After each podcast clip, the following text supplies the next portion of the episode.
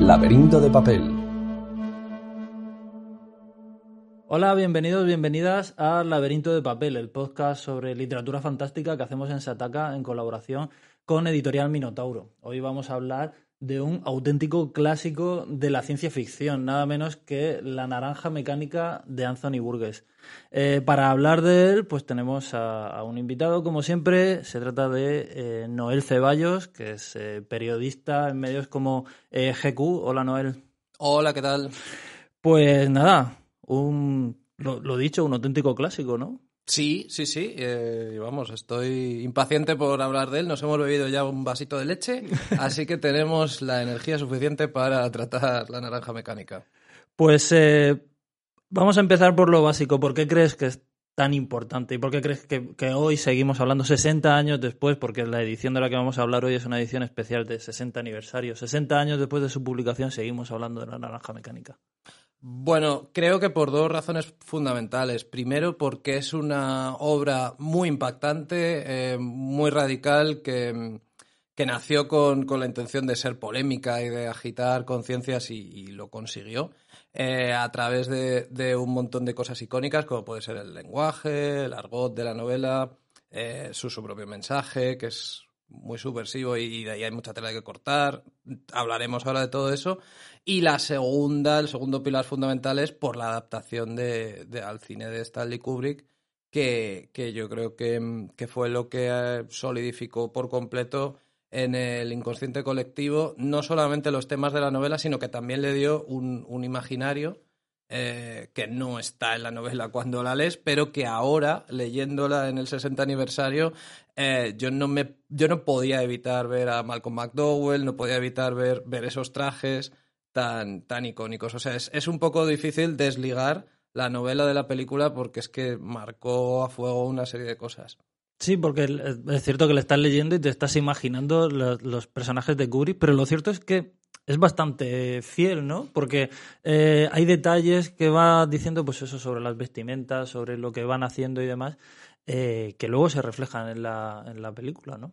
Sí, sí es verdad que es una adaptación muy, muy fiel de, de la novela, salvo, por el final, que ahora lo comentaré. Vale. Eh, bueno, la, la, la novela y la película Vamos a hablar todo el rato de la novela, obviamente. Eh, es, eh, habla de un futuro mm, en el que, en el que bueno, el, protagonista, el protagonista Alex Delarge, eh, es, eh, tiene una banda de delincuentes juveniles y van haciendo, haciendo tropelías hasta que se, hasta que le detienen y, y, y, y bueno, y lo reeducan. Eh, este, este argumento eh, lo, hemos visto otras veces y de hecho es como ya icónico y, ha impactado mucho en, el género y posteriormente, ¿no? Sí, eh, básicamente cuando empieza la novela, Alex es el buen salvaje. Es un joven completamente asilvestrado eh, que no ha recibido una educación social, o, si la ha recibido no, no, no calado en él. Eh, entonces lo que ocurre cuando por fin las autoridades lo detienen eh, por sus crímenes y deciden probar con él un nuevo método de, reeducación conductista que, está pensado pues eso para, para coger delincuentes juveniles y darles esa formación social, esa educación que, no han tenido. Pues un poco lo que refleja la novela es esa pulsión entre el instinto natural, primitivo del hombre, de ese buen salvaje, eh, y, luego la, educación social que, recibimos. Y claro, en el fondo también se puede leer como una especie de pulso de partida de ajedrez entre eh, ese, estado natural y la represión o los mecanismos de control que la sociedad ejerce sobre los individuos. Porque eh, es curioso lo que hablábamos de que em, hay un capítulo, un famoso capítulo final, eh, en el que acaba bien, digamos, en la, en, la versión que escribió Burgess y que se leyó en Reino Unido, y luego en la versión estadounidense se quitó ese último, ese último capítulo dándole un final bastante más amargo. Y fue el que usó Stanley Kubrick en su película. ¿Por qué crees que sucedió esto? ¿Por qué? ¿Qué, ¿Qué, eh, puede.? porque a mí me parece que es lo contrario de lo habitual. En, Estados Unidos y demás se buscan redención, finales felices y demás, y sin embargo que optaron por, por, por una amargura total. Sí, eh, bueno, al parecer fue decisión de los editores norteamericanos que consideramos, que consideraron, como luego consideró Kubrick también, y así lo ha dicho en entrevistas, que ese capítulo no estaba acorde con el espíritu de, la novela y con los mensajes que quería transmitir. Eh, y por tanto eh, lo, desechó, prescindió de él. Durante mucho tiempo se, se rumoreó que Kubrick sencillamente no había leído ese último capítulo final, el capítulo final de la novela de la edición eh, inglesa, pero, pero sí, al parecer sí lo conocía, pero lo desechó y que nunca consideró eh, acabar la película así. O sea, no, no estaba entre sus planes en ningún borrador de guion. Eh, con el tiempo, al parecer, según se cuenta aquí en, en esta edición, eh, se le ha dado una razón de por qué el autor quiso terminarlo así, que es que el tío, pues al parecer tenía una formación católica muy profunda y bueno, en el fondo es como un mensaje positivo y, espiritual casi, que para él era muy importante, pero para muchos eh, fans de la novela no, o sea, lo consideraban, como lo consideró Kubrick, pues algo completamente superfluo y que traiciona un poco el espíritu de lo que estaba contando. Eh, es que en el fondo eh, Burgess se lo plantea un poco como, bueno, has dado algunas claves cuando resumías el, argumento, todo el tema del buen salvaje y tal, es casi como una novela alegórica un poco, ¿no? Tiene un componente... Sí, sí, totalmente, totalmente. Eh, es que creo que, se pensó así desde, desde el principio y, que, es una novela pues como Cándido de Voltaire o como, o como muchas otras eh, que realmente no están contando la historia de, un chaval, de un delincuente juvenil que es reeducado, sino que lo que están contando pues es eso, es eh, el, pulso entre el, autoritarismo y, el individualismo. Al final la película es un alegato ultra individualista eh, de cabo a rabo y, eso es lo que, lo que consigue transmitir a través de estas metáforas. Em, sin embargo, eh, está ese, ese final optimista y demás que contrasta a lo mejor con la crudísima exposición de, de, la violencia que tiene y que es lo que convirtió luego obviamente la película en una película tan polémica, pero todo esto ya está en el libro incluso potenciado, es, incluso más difícil de leer. Sí, sí, sí, sí, eh, se recrea en, en unos detalles sórdidos que la película sí que pasa un poco por alto. O incluso eh, parodia. Eh, Kubrick le da como un toque, pues acelerando la imagen o poniéndole música y demás, que, le da un punto. Sí que al final hay una distancia en casi todas las secuencias, no así en la de eh, Cantando bajo la lluvia, esa secuencia que, se hace más dura todavía al usar esa canción y que bueno, que es el momento más, más difícil de, tragar de, toda la película, pero en el resto sí que es verdad que cuando mm, eh, va a tratar la violencia lo hace a través de unos mecanismos de distancia y de ironía que, la suavizan un poco. Y en la novela no, en la novela hay una inmersión directa en, en estas salvajadas y en estos horrores que, vamos, que te deja sin, sin habla la primera vez que la lees. De hecho, eh, yo creo que lo más, más impactante no es a lo mejor el, eh, la violencia en sí o, la naturaleza de lo que está haciendo, sino como la total desconexión que hay del personaje hacia ella, ¿no? Como que vive eso de forma fría y distante. Sí, eh, claro, es alguien que no tiene ningún tipo de, moralidad, no, no tiene ninguna ética, no tiene empatía eh, y produce dolor pues casi como, como, un automatismo, o sea, ni siquiera se plantea el, daño que está haciendo a los demás porque está completamente desensibilizado, no, no, no, no es consciente del mal que hace, es un malvado, es un demonio, pero, pero él no es consciente porque, porque no sabe distinguir entre el bien y el mal, básicamente. Eh, por supuesto, hemos pasado por alto el, lo que todavía se sigue, se sigue hablando y se sigue comentando y se sigue recordando de la, de la, del libro, que es eh, el, lenguaje con el que está escrito, que es el Nazat, que es un, un argot inventado, eh, y que hace que, que a veces leer el libro sea un auténtico laberinto y un auténtico galimatías, ¿no? Sí, y además hay una cosa muy curiosa, que es que eh, Vargas dejó escrito que no quería que las ediciones del libro fueran con un, eh, con un argot, con un glosario al final. Eh, esta edición lo traiciona, pero es que muchas ediciones lo traicionan porque realmente se necesita. O sea, hay, hay palabras de este lenguaje inventado que las puedes entender en el contexto, pero es que hay frases en las que te puedes perder, o sea, que ese, que ese glosario al final viene muy bien. Eh, el tipo es que era, tenía un talento muy grande para los lenguajes, era básicamente un filólogo antes que, que escritor, además era profesor de, de lengua inglesa y, bueno, aquí se nota, o sea, es que hizo algo que, solamente los, escritores de, ciencia ficción más ambiciosos hacen, que es inventar un, lenguaje, que eso se, lee en, pocas obras de, ciencia ficción. Y eso que a él no le interesaba el género, de hecho, empezó a, interesarse por las distopías o por las novelas de ciencia ficción o ambientadas en el futuro eh, muy poco antes de escribir La, Naranja Mecánica y, sus obras previas no tienen nada que ver con el género, son, no son de ciencia ficción, vamos. Sí, eh, no es, Burgess no, no ha pasado, ha pasado la historia por esta novela, pero no mm. por ser un autor de, ciencia ficción. Sí, y hay quien dice que es eh, la, menos representativa, o, de las menos representativas suyas, que, que no es exactamente, o sea, si mucha gente supongo que entrará en él a través de esta novela, y si quiere encontrar otra similar, no las va a encontrar del todo. Sí que es verdad que la sátira social y el humor negro son una constante en su obra, pero no ocurre como, pues yo que sé, con Ballard, por ejemplo, que, sí que cultivó la ciencia ficción y que sí que, eh, que todas sus novelas más o menos se pueden englobar, casi todas se pueden englobar en, ese estilo. Aquí esto es como una isla, un islote, una rareza en medio de de, de una obra literaria de toda una vida.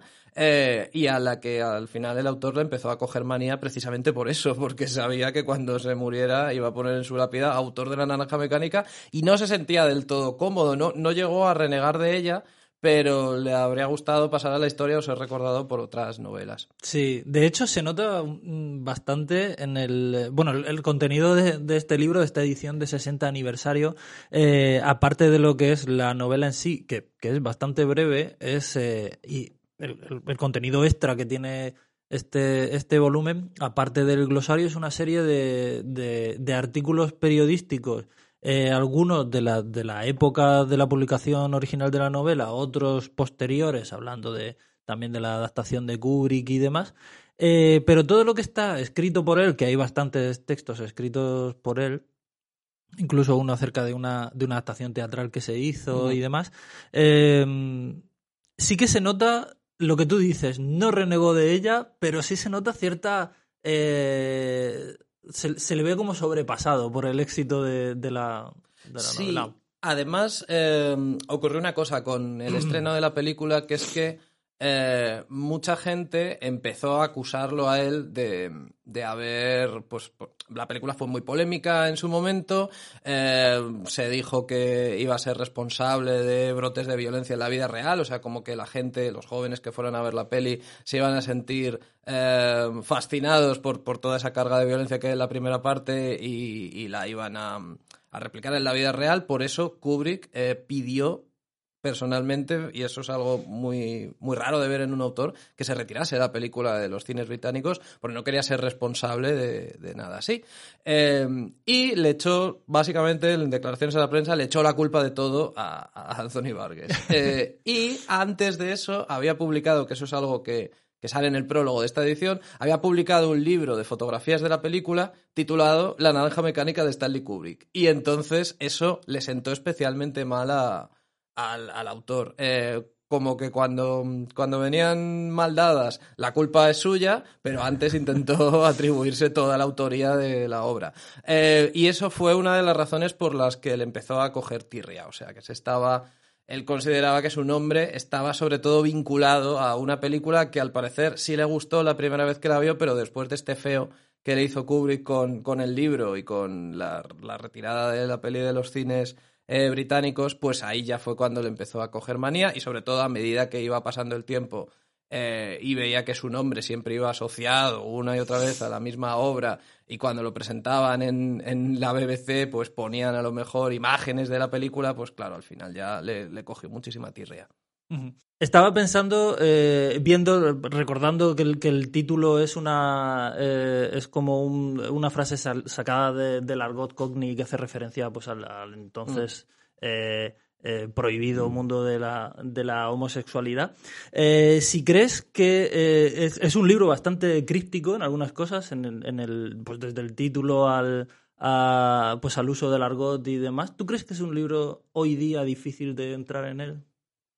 Mm, puede que sí, puede que sí. Puede que sea eh, un libro, yo creo que desde su publicación lleva fascinando mucho a, pues a, lectores jóvenes porque es un libro con, con, ese halo de prohibido también a día de hoy y de, polémico y que esto es eh, material subversivo. Eh, entonces, sí, yo creo que, que hoy en día es, es, un libro muy celebrado, es un clásico, pero, pero también está rodeado de, de, de esa especie de atmósfera peligrosa, ¿no? Que esto, pues, pues ojo, si te lo lees, ojo.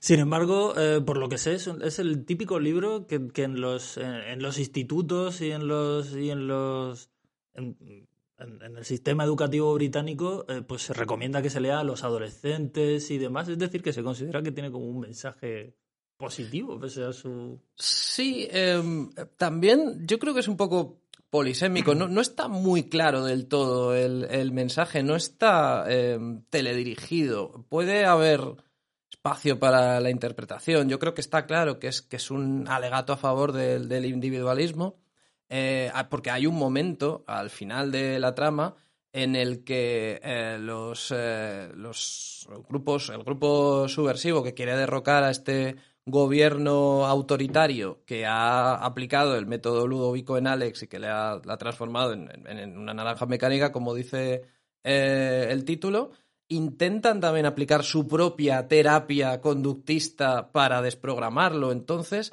hace como un símil entre las tácticas del gobierno, entre las tácticas del aparato represor y las tácticas que utilizan eh, los pues, pues los rebeldes que con toda la razón del mundo están eh, oponiéndose al, sistema, porque es un sistema injusto y autoritario, pero usando sus mismas técnicas. Entonces, al final, el, mensaje yo creo que es eso, es... Eh, el individuo tiene que, tiene que elegir el bien, pero lo tiene que elegir por sí mismo. No se lo pueden imponer, no puede ser una imposición de la sociedad y tampoco puede ser una imposición de, de, de los otros, de los que en teoría deberían ser los buenos o, deberíamos simpatizar con ellos, porque además, eh, al final, el libro deja claro que, eso es algo que creo que no está en la película, eh, que como sospechaba el, personaje del escritor y, todos sus, amigos revolucionarios, lo que quiere el gobierno es aplicar ese método no solamente en delincuentes juveniles, sino más adelante en cualquiera que, que les toque las narices. Y de hecho al final se dice que también se lo han aplicado al propio escritor y ya no podrá seguir escribiendo obras subversivas. Eh, entonces, pues eso, eh, tenían, tenían razón. Al final, eh, este mecanismo, este método ludovico, no se va a emplear solamente para, acabar con la violencia en las calles, sino que una vez se abre esa puerta, pues entonces un gobierno autoritario lo puede emplear para lo que considere oportuno. Y eso es algo que, que le daba especialmente miedo a, Anthony Vargas y que yo creo que es la, base de, del, mensaje como de, la, de, la, alerta que quería crear este libro en la sociedad, que es ojo, ojo cuidado con lo que, con lo que están haciendo, eh, sobre todo es que lo odiaba el, conductismo, odiaba a Skinner, Em, y, consideraba que, podía ser muy peligroso cuando se, cuando se utilizaran esas eh, técnicas para el control social, si se llegaban a utilizar. Sí, porque la, lo que tú dices, hay como un mensaje eh, muy de defensa del, del, individuo, de la, de la persona, eh, al que consideran más importante que todas las fuerzas sociales sean del signo que sean. Mm. Sí, sí, y además que viene eh, todo, al parecer, de, una tragedia personal que, vivió él en, su vida cuando estaba destinado como profesor del ejército, que creo que estaba además destinado en España. En la época del, Blitz, su mujer fue violada por un grupo de soldados eh, norteamericanos que estaban de permiso y perdió al hijo que estaban esperando. Él em, solicitó y poder ir a verla a Londres, pero se lo, se lo denegaron. Entonces eso fue un trauma muy grave en él también en su esposa, que al parecer nunca fue la misma después de, haber vivido esta tragedia, cayó en el alcoholismo y al final eh, acabó mal. Em, y de alguna manera, por eso se dice que el personaje del escritor eh, refleja cierta parte de la personalidad del propio autor, del propio Vargas, porque él también, eh, su, motivación es eso, que también tiene que asistir a, como violan a, su mujer, y luego hay una venganza personal, una vendetta que quizá pueda reflejar un poco pues, los sentimientos del autor con, todo este episodio negro de su biografía. De hecho, el, autor está escribiendo una novela que se llama La naranja mecánica. Es decir, que claramente hay una identificación. Eh, em, eh, Creo que, que, también hay mucho, eh, como, como, dices, Burgess no estaba especialmente interesado en la ciencia ficción, ni en el género, ni en los clásicos, pero sí que creo eh, que al hablar de, de, pues, pues eso, de cómo el gobierno usa el método ludovico y luego las fuerzas revolucionarias o contrarias al, gobierno eh, lo usan también, es entronca un poco con las distopías clásicas de la, de la ciencia ficción, con con novelas que todos conocemos como 1984, Un Mundo Feliz, que sin hablar tanto del, del sistema o de la sociedad, sí que está reflexionando sobre los peligros del poder y demás.